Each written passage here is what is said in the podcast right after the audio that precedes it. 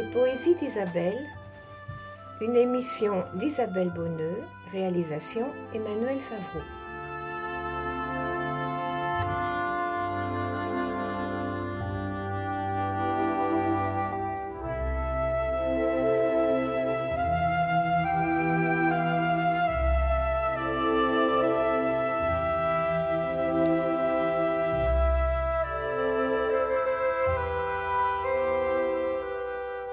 Bonjour à tous.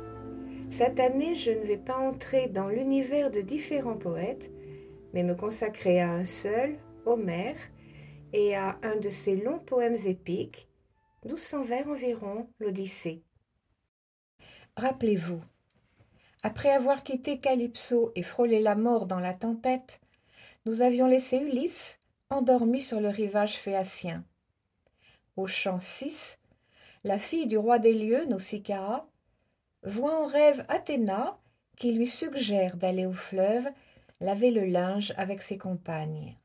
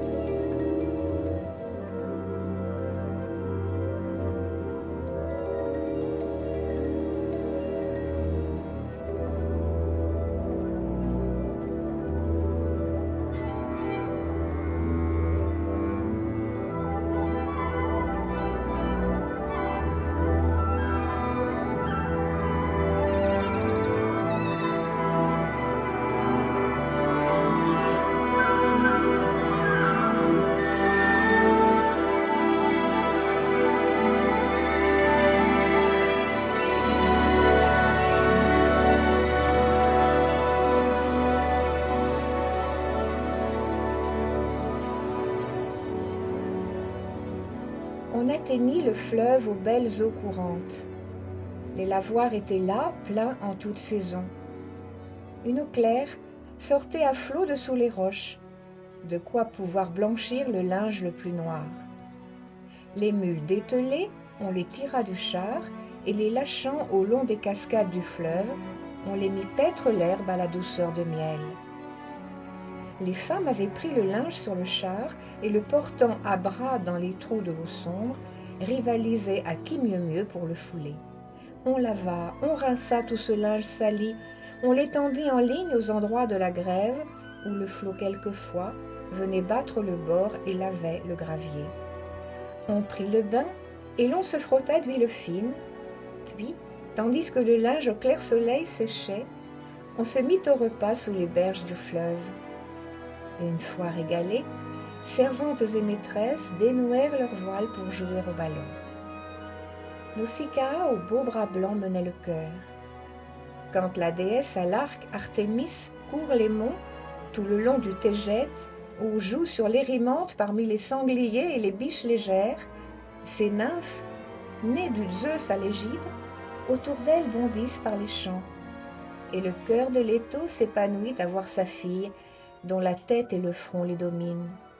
Sans peine on la distingue entre tant de beauté, telle se détachait du groupe de ces femmes, cette vierge sans maître. Pour rentrer au logis, l'heure approchait déjà de plier le beau et d'atteler les mules. C'est alors qu'Athéna, la déesse aux yeux pères, voulut pour ses desseins que Lys réveillée vit la Vierge charmante et fut conduit par elle au bourg des Phéaciens. Elle lançait la balle à l'une de ses femmes.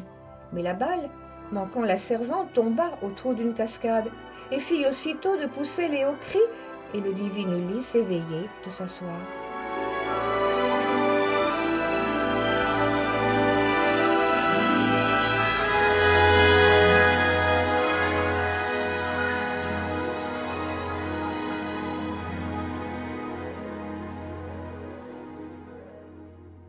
Son esprit et son cœur ne savaient que résoudre. Hélas, en quel pays, auprès de quel mortel suis-je donc revenu? Chez un peuple sauvage, des bandits sans justice ou des gens accueillants qui respectent les dieux. Qu'entends-je autour de moi? Des voix fraîches de filles ou de nymphes vivant à la cime des monts, à la source des fleuves, aux herbages des combes? Ou serais-je arrivé chez des hommes qui parlent? Mais allons, de mes yeux il faut tâcher de voir. Et le divin Ulysse émergea des broussailles. Sa forte main cassa dans la dense verdure un rameau bien feuillu qu'il donnerait pour voile à sa virilité. Puis il sortit du bois. Tel un lion démon qui compte sur sa force et s'en va les yeux en feu, par la pluie et le vent se jeter sur les bœufs et les moutons, ou court forcer les daims sauvages, jusqu'en la ferme close attaquer le troupeau. C'est le ventre qui parle. Tel, en sa nudité, Ulysse s'avançait vers ses filles bouclées. Le besoin le poussait. Quand l'horreur de ce corps tout gâté par la mer leur apparut, ce fut une fuite éperdue jusqu'aux franges des grèves. Il ne resta que la fille d'Alkynos. Athéna lui mettait dans le cœur cette audace et ne permettait pas à ses membres la peur. Debout, elle fit tête. Ulysse réfléchit. Irait-il supplier cette fille charmante et la prendre aux genoux Ou sans plus avancer, ne devait-il user que de douces prières afin de demander le chemin de la ville et de quoi se vêtir? Il pensa, tout compter, que mieux valait rester à l'écart et n'user que de douces prières. L'aller prendre aux genoux pouvait la courroucer. L'habile homme aussitôt trouva ces mots touchants. Je suis à tes genoux, ô reine, que tu sois ou déesse ou mortelle. Déesse chez les dieux, maître des champs du ciel, tu dois être Artémis, la fille du grand Zeus. La taille, la beauté et l'allure, c'est elle. N'es-tu qu'une mortelle habitant d'autres mondes? Trois fois heureux ton père et ton auguste mère, trois fois heureux tes frères. Comme, en leur cœur charmé, tu dois verser la joie, chaque fois qu'à la danse ils voient entrer ce beau rejet de la famille. Et jusqu'au fond de l'âme, et plus que tous les autres, bienheureux le mortel, dont les présents vainqueurs t'emmèneront chez lui. Mes yeux n'ont jamais vu ton pareil, homme ou femme, ton aspect me confond. À Délos, autrefois, à l'autel d'Apollon, j'ai vu même beauté, le rejet d'un palmier qui montait vers le ciel tout comme en le voyant je restais dans l'extase, car jamais fut pareil n'était monté du sol. Aujourd'hui dans l'extase, ô femme, je t'admire, mais je tremble, j'ai peur de prendre tes genoux. Vois mon cruel chagrin. Hier, après vingt jours sur les vagues vineuses, j'échappais à la mer. Vingt jours que sans arrêt depuis l'île Océane, les flots me rapportaient sous les coups des rafales. Lorsque les dieux m'ont enfin jeté sur vos bords, n'est-ce pour y trouver que de nouvelles souffrances? Je n'en vois plus la fin. Combien de mots encore me réserve au ciel? Ah, reine, prends pitié.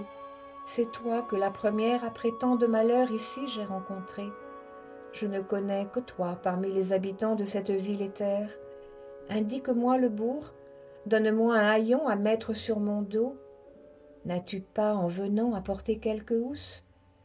Que les faveurs des dieux comblent tous tes désirs, qu'ils te donnent l'époux, un foyer, l'union des cœurs, la belle chose. Il n'est rien de meilleur ni de plus précieux que l'accord au foyer de tous les sentiments entre mari et femme. Grand dépit des jaloux, grande joie des amis, bonheur parfait du couple. Mais la Vierge au bras blanc le regarda et dit Tu sais bien, étranger, car tu n'as pas la mine d'un sot ni d'un vilain, que Zeus, de son Olympe, répartit le bonheur aux vilains comme aux nobles, ce qu'il veut pour chacun. S'il t'a donné ces mots, il faut bien les subir. Mais puisque te voilà en notre vie éthère, ne crains pas de manquer ni d'habits, ni de rien que l'on doive accorder en pareille rencontre aux pauvres suppliants. Vers le bourg, je serai ton guide et te dirai le nom de notre peuple. C'est à nos Phéaciens qu'est la ville et sa terre, et moi, du fier Alkynos, je suis la fille du roi qui tient en main la force et la puissance de cette Phéacie. Aux servantes bouclées donnant alors ses ordres, Mes filles, revenez, jusqu'où vous met en fuite la seule vue d'un homme? Avez-vous donc cru voir l'un de nos ennemis? Il n'est pas encore né, jamais il ne naîtra. le foudre qui viendrait apporter le désastre en pays phéacien. Les dieux nous aiment tant. Nous vivons à l'écart et les derniers des peuples, en cette mer des houles, si loin que nul mortel n'a commerce avec nous. Vous n'avez devant vous qu'un pauvre naufragé. Puisqu'il nous est venu, il doit avoir nos soins. Étrangers, mendiants, tous nous viennent de Zeus. Allons, femmes, donnez à l'étranger de quoi manger et boire. De nos linges lavés, donnez à l'étranger une écharpe, une robe, puis, à l'abri du vent, baignez-le dans le fleuve. Elle dit. Aussitôt, s'engageant l'une l'autre, ces femmes revenaient, et l'ordre fut rempli comme avait ordonné Sausicara, la fille du fier Alkénos. Quand Ulysse, à l'abri du vent, fut installé, on posa près de lui une robe, une écharpe pour qu'il pût se vêtir, et la fiole d'or contenant l'huile claire. On l'invita au bain dans les courants du fleuve.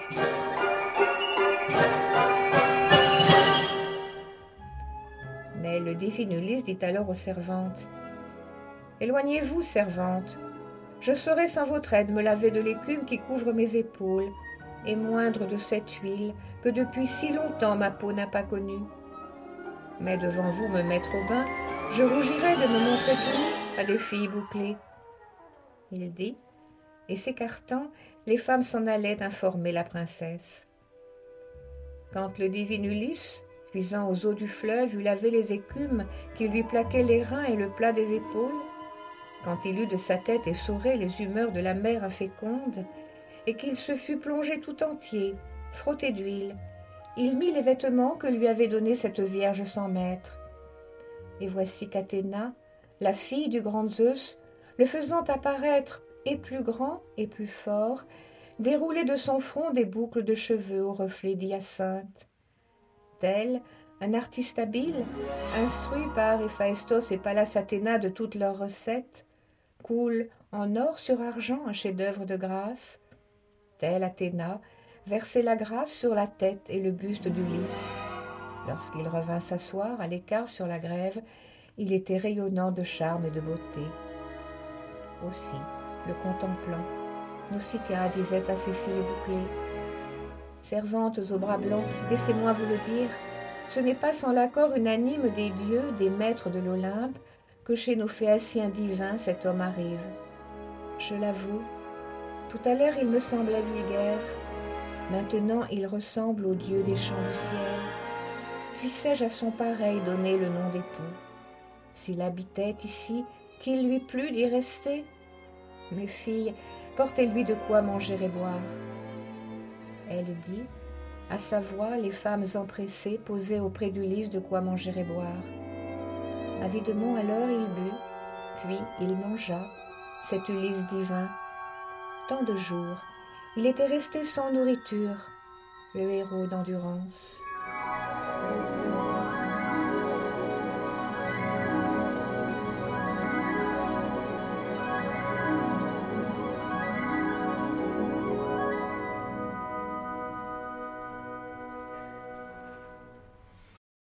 Au champ 7, Ulysse arrive à la cour d'Alkénoos.